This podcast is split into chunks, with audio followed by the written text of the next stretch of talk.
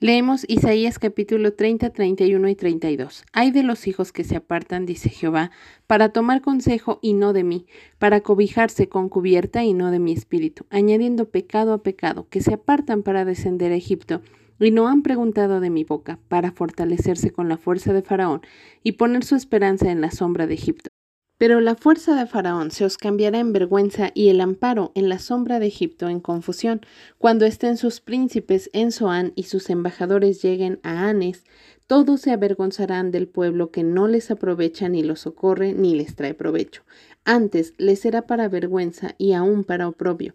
Profecía sobre las bestias del Negev por tierra de tribulación y de angustia, de donde salen la leona y el león, la víbora y la serpiente que vuela, llevan sobre lomos de asnos sus riquezas y sus tesoros sobre jorobas de camellos, a un pueblo que no les será de provecho. Ciertamente Egipto en vano e inútilmente dará ayuda, por tanto yo le di voces, que su fortaleza sería estarse quietos. Ve pues ahora y escribe esta visión en una tabla delante de ellos, y regístrala en un libro, para que quede hasta el día postrero, eternamente y para siempre porque este pueblo es rebelde, hijos mentirosos, hijos que no quisieron oír la ley de Jehová, que dicen a los videntes no veáis y a los profetas no nos profeticéis lo recto, decidnos cosas halagueñas, profetizad mentiras, dejad el camino, apartaos de la senda, quitad de nuestra presencia al Santo de Israel. Por tanto, el Santo de Israel dice así, porque desechasteis esta palabra y confiasteis en violencia y en iniquidad, y en ello os habéis apoyado, por tanto, os será este pecado como grieta que amenaza ruina, extendiéndose en una pared elevada cuya caída viene súbita y repentinamente y se quebrará como se quiebra un vaso de alfarero, que sin misericordia lo hacen pedazos, tanto que entre los pedazos no se haya tiesto para traer fuego del hogar o para sagar agua del pozo. Porque así dijo Jehová el Señor, el Santo de Israel, en descanso y en reposo seréis salvos, en quietud y en confianza será vuestra fortaleza, y no quisisteis, sino que dijisteis, no, antes huiremos en caballos, por tanto vosotros huiréis. Sobre corceles veloces cabalgaremos, por tanto serán veloces vuestros perseguidores. Un millar huirá a la amenaza de uno, a la amenaza de cinco huiréis vosotros todos, hasta que quedéis como mástil en la cumbre de un monte y como bandera sobre una colina. Por tanto, Jehová esperará para tener piedad de vosotros y por tanto será exaltado teniendo de vosotros misericordia, porque Jehová es Dios justo, bienaventurados todos los que confían en él. Ciertamente el pueblo morará en Sión, en Jerusalén. Nunca más llorarás. El que tiene misericordia se apiadará de ti, al oír la voz de tu clamor te responderá, bien que os dará el Señor pan de congoja y agua de angustia. Con todo, tus maestros nunca más te serán quitados, sino que tus ojos verán a tus maestros. Entonces tus oídos oirán a tus espaldas palabra que diga, este es el camino, andad por él y no echéis a la mano derecha ni tampoco torzáis a la mano izquierda.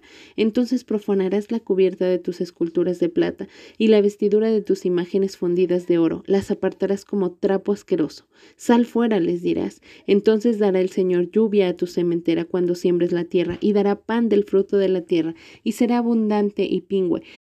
Tus ganados en aquel tiempo serán apacentados en espaciosas dehesas. Tus bueyes y tus asnos que labran la tierra comerán grano limpio, aventado con pala y criba, y sobre todo monte alto y sobre todo collado elevado. Habrá ríos y corrientes de aguas el día de la gran matanza, cuando caerán las torres. Y la luz de la luna será como la luz del sol, y la luz del sol siete veces mayor, como la luz de siete días. El día que vendare Jehová la herida de su pueblo y curare la llaga que él causó. He aquí que el nombre de Jehová viene de lejos, su rostro encendido y con llamas de fuego devorador sus labios llenos de ira y su lengua como fuego que consume, su aliento cual torrente que inunda, llegará hasta el cuello para zarandear a las naciones con criba de destrucción, y el freno estará en las quijadas de los pueblos, haciéndoles cerrar. Vosotros tendréis cántico como de noche en que se celebra Pascua y alegría de corazón, como el que va con flauta para venir al monte de Jehová, al fuerte de Israel. Y Jehová hará oír su potente voz y hará ver el descenso de su brazo con furor de rostro y llama de fuego consumidor, con torbellino, tempestad y piedra de granizo, porque Asiria, que hirió con vara, con la voz de Jehová será quebrantada, y cada golpe de la vara justiciera que asiente Jehová sobre él, será con panderos y con arpas, y en batalla tumultuosa peleará contra ellos, porque Tofet ya de tiempo está dispuesto y preparado para el rey, profundo y ancho, cuya pira es de fuego y mucha leña, el soplo de Jehová como torrente de azufre lo enciende.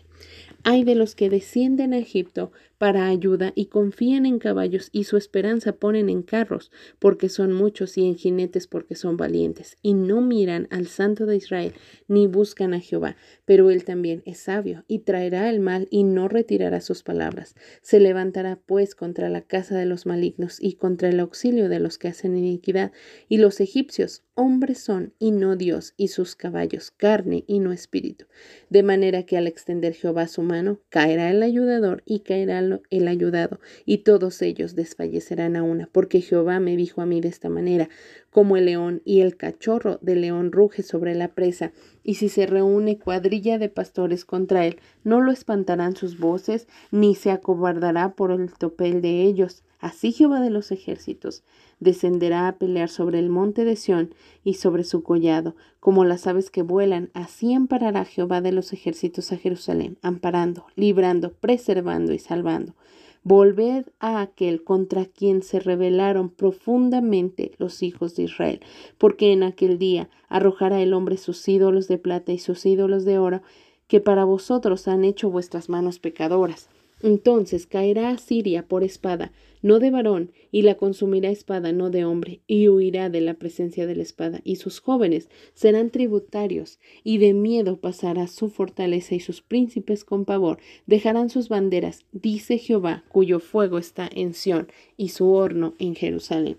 He aquí que para justicia reinará un rey y sus príncipes presidirán en juicio, y será aquel varón como escondedero contra el viento y como refugio contra el turbión, como arroyos de aguas en tierra de sequedad, como sombra de gran peñasco en tierra calurosa. No se ofuscarán entonces los ojos de los que ven, y los oídos de los oyentes oirán atentos, y el corazón de los necios entenderá para saber, y la lengua de los tartamudos hablará rápida y claramente. El ruin nunca más será llamado generoso, ni el tramposo será llamado espléndido. Porque el ruin hablará ruindades y su corazón fabricará iniquidad para cometer impiedad y para hablar escarnio contra Jehová, dejando vacía el alma hambrienta y quitando la bebida al sediento. Las armas del tramposo son malas trama intrigas inicuas para enredar a los simples con palabras mentirosas y para hablar en juicio contra el pobre. Pero el generoso pensará generosidades y por generosidades será exaltado. Mujeres indolentes, levantaos, oíd mi voz, hijas confiadas, escuchad mi razón. De aquí a algo más de un año tendréis espanto, oh confiadas, porque la mendimia faltará y la cosecha no vendrá. Temblad, oh indolentes, turbaos, oh confiadas, despojaos, desnudaos, ceñid los lomos con cilicio, Golpeándose el pecho lamentarán por los campos deleitosos por la vid fértil. Sobre la tierra de mi pueblo subirán espinos y cardos, y aún sobre todas las casas que hay alegría en la ciudad de alegría, porque los palacios quedarán desiertos, la multitud de la ciudad cesará, las torres y fortalezas se volverán cuevas para siempre donde descansen asnos monteses y ganados hagan majada, hasta que sobre nosotros sea derramado el espíritu de lo alto, y el desierto se convierta en campo fértil, y el campo fértil sea estimado por bosque, y habitará el juicio en el desierto, y en el campo fértil morará la justicia, y el efecto de la justicia será paz, y la labor de la justicia reposo y seguridad para siempre, y mi pueblo habitará en morada de paz, en habitaciones seguras y en recreos de reposo, y cuando caiga granizo, caerá en los montes, y la ciudad será del todo abatida. Dichosos vosotros los que sembráis junto a todas las aguas, y dejáis libres al buey y al asno. Salmo capítulo 108 versículos del 6 al 13. Para que sean librados tus amados, salva con tu diestra y respóndeme. Dios ha dicho en su santuario, yo me alegraré, repartiré a Siquem y mediré el valle de Sucot. Mío es Galad, mío es Manasés, y Efraín es la fortaleza de mi cabeza. Judá es mi legislador, Moab la vasija para lavarme. Sobre Edom echaré mi calzado, me regocijaré sobre Filistea. ¿Quién me guiará a la ciudad fortificada? ¿quién me guiará hasta Edom? ¿No serás tú, oh Dios, que nos habías desechado y no salías, oh Dios, con nuestros ejércitos? Danos socorro contra el adversario, porque vana es la ayuda del hombre. En Dios haremos proezas, y Él hollará a nuestros enemigos. Proverbios capítulo 25 versículos 23 y 24. El viento del norte ahuyenta la lluvia, y el rostro airado la lengua detractora. Mejor es estar en un rincón del terrado que con mujer rencillosa en casa espaciosa.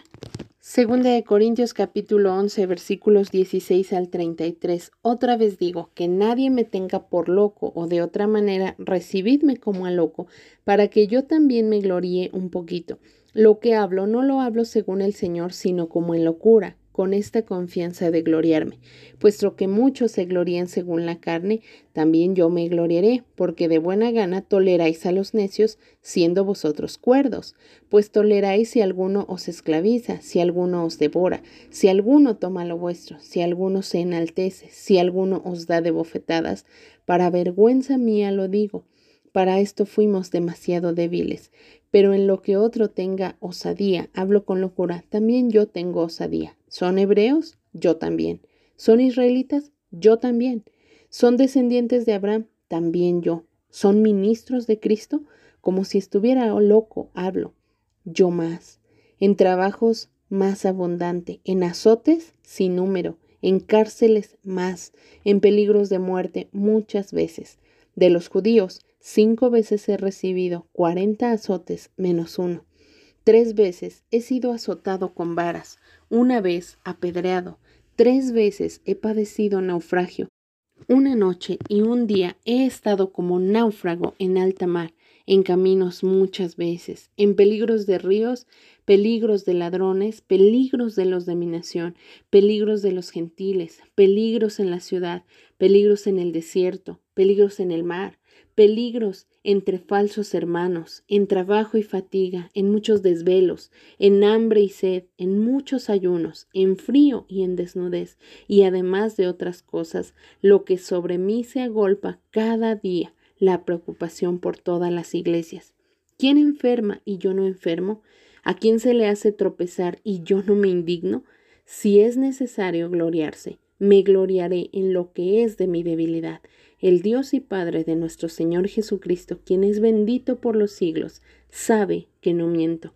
En Damasco, el gobernador de la provincia del rey Aretas guardaba la ciudad de los damasenos para prenderme, y fui descolgado del muro en un canasto por una ventana, y escapé de sus manos. En nuestra lectura de hoy, 20 de septiembre del 2020, continuamos estudiando juntos el libro de Isaías. Leemos capítulos 30 al 32. Hemos estado estudiando diferentes ayes o lamentos que Dios enuncia en contra de su pueblo, en contra de su nación, por diferentes cosas por las cuales los va a juzgar. En esta ocasión llegamos al cuarto lamento y este lamento es un lamento de parte de Dios, porque dice, hay de los hijos que se apartan, dice Jehová. Él se está refiriendo a su pueblo como sus hijos, como alguien cercano a él que decide apartarse, que decide dejar la cobertura de un padre para ir a buscar la cobertura de Egipto. Ya hemos estudiado y ya sabemos que cada vez que encontramos en la Biblia la referencia a Egipto, está simbolizando al mundo. Entonces, este lamento de parte del corazón de Dios es para todos sus hijos, para todos aquellos que se apartan de Él, que dejan a Dios, la fuente de agua viva, para correr tras los deleites del mundo. Dice en el versículo 2, para fortalecerse y poner su esperanza ahí. Muchos que han conocido a Dios, que son hijos, que han sido salvados, que eh, pertenecen al pueblo de Dios, en algún momento de su vida deciden darle la espalda a Dios, porque no les conviene, porque quieren hacer lo mismo que hace el mundo. Muchos hombres han dado la espalda a Dios porque quieren vivir una aventura de adulterio, quieren eh, hacer lo mismo que otros hombres hacen y entonces abandonan al Dios que los salvó, al Dios que fue paciente, al Dios que los rescató para volver a la esclavitud. Suena irónico como este pueblo que había sido esclavo en Egipto y que había sido tan maltratado por Egipto, había decidido volver a ese lugar. Recordemos que uno de los mandamientos de Dios para el rey era no hacer volver a su pueblo a Egipto. Sin embargo, desde los primeros reyes se hizo eso porque regresaban a Egipto a comprar todo tipo de mercancía que les servía. Entonces estaban desobedeciendo. Quizá no regresaban a vivir ahí, pero sí estaban en contacto con esa nación. Y obviamente Egipto era una potencia que ellos quedaron deslumbrados y dijeron, nos conviene hacer alianzas con Egipto, estar con ellos y tratar de buscar su cobertura a tal punto que llegaron a confiar más en Egipto, más en su poder, que en el poder tremendo que Dios tenía. Y nosotros tenemos que asimilar lo mismo. Cada vez que tú le das la espalda a Dios para ir corriendo tras el mundo, para buscar fortalecerte en el mundo o poner tu esperanza en las cosas del mundo, estás regresando a la esclavitud, tal como estos hombres, este pueblo entero estaba haciendo, porque la realidad es que el mundo te va a tratar mal, esa es la realidad, así como cuando Dios te encontró todo eh, maltratado por el mundo.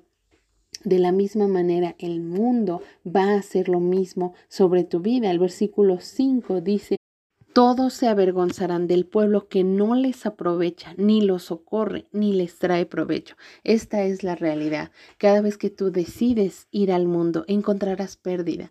Te darás cuenta que no hay nada provechoso que puedas tomar de ahí para tu vida. Podemos ver en el corazón de Dios en el versículo 8 que dice, Isaías, escribe esta visión en una tabla regístrala en un libro para que quede hasta el día postrero, eternamente y para siempre. Esta palabra está guardada específicamente para ti y para mí. Esto fue escrito por el profeta Isaías para la nación de Israel, pero Dios tenía toda la intención que tú y yo aprendiéramos de esta historia. Él sabía que su pueblo lo iba a rechazar. Él sabía que a pesar de que Él extendiera sus manos para tratar de hacerlos reaccionar, ellos iban a estar obstinados en el pecado, obstinados en buscar ayuda en Egipto. Y Dios dijo, quiero que esta historia quede escrita para que los que vengan después puedan entender, puedan saber lo que yo quiero para ellos y puedan aprender de todo esto. Dios escribió esto y lo ha resguardado por siglos para que tú y yo lo escuchemos, para que tú y yo hagamos las cosas diferentes. Versículo 9 dice, porque este pueblo es rebelde, hijos mentirosos, hijos que no quisieron oír la ley de Jehová que dicen a los videntes no veas y a los profetas les dicen no me profetices lo recto. Dime cosas halagueñas, aunque sea profetízame mentiras. Esta es la condición en la que estaba este pueblo. No querían escuchar lo que Dios tenía para decirles porque sabían que sus caminos no estaban en lo correcto, no estaban haciendo lo que era justo delante de Dios. Sin embargo, algo que me encanta del corazón de Dios es como Él se vuelve a referir a ellos como hijos. Aunque dice hijos mentirosos, hijos rebeldes, hijos que no quisieron oír, siempre los llama así. Y es que Dios nunca te va a quitar su paternidad. Para Él siempre vas a ser su hijo. Y esto es algo que debes valorar, es algo que debes atesorar en tu corazón, porque de la misma manera que un hombre o una mujer aman a su hijo hasta el final, no importa qué haga, no importa qué comportamientos tenga, lo aman, lo cuidan, buscan protegerlo, darles lo mejor. De la misma manera, Dios quiere que reconozcas que Él está esperando por ti como un padre, como aquel padre del hijo pródigo que todos los días estaba esperando a ver que su hijo reaccionara y volviera a sus brazos. Esta es la razón por la cual Dios enfatiza aunque son rebeldes, aunque son obstinados, aunque no quieren saber nada de mí, son mis hijos y yo tengo una responsabilidad para con ellos. Qué hermoso, ¿no? Que podamos alabar a Dios porque en medio de nuestra rebeldía Él nunca nos quita su paternidad. Siempre vas a ser un hijo preciado de Él, siempre va a buscar tu bien. Esa fue la diferencia entre el juicio a las demás naciones y el juicio a su pueblo. A su pueblo lo restituyó, a su pueblo lo volvió a traer a la tierra, a su pueblo le dio la oportunidad de ser salvado. ¿Por qué? Porque Dios es un Dios bueno, es un Dios justo que ama. Dice el versículo 15, Jehová el Señor te dijo, en descanso y en reposo serás salvado,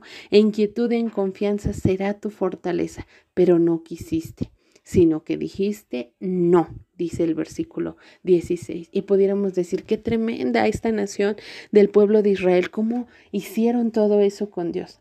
Detente un momentito y piensa, quizá tú estás teniendo esta misma actitud de hijo rebelde contra Dios. Quizá estás eh, enojado cuando escuchas alguna palabra que sabes que viene a incomodar tu vida porque no quieres oírla. Y quizá vas de una iglesia a otra tratando de encontrar un lugar donde te acaricien el oído. La realidad es que la palabra de Dios siempre debe confrontarte, debe confrontarte con tu situación, con tu pecado, con esa apatía que pueda haber en tu corazón para con Dios. No es la iglesia ni es el predicador, es la palabra de Dios que debe incomodarte. Si toda la palabra de Dios la sientes muy halagadora, la sientes eh, de mucho ánimo, entonces tienes que analizar si verdaderamente es la palabra de Dios, porque Dios siempre te va a estar puliendo hasta el día que te parezcas a Jesucristo, hasta el día que seas perfecto. Así que la palabra de Dios te debe incomodar. Y si tú estás huyendo a la palabra de Dios, quizá estás teniendo esta actitud de hijo rebelde y necesitas ponerte a cuentas con Dios. Me encanta que el versículo 18 dice, Jehová esperará para tener piedad de vosotros.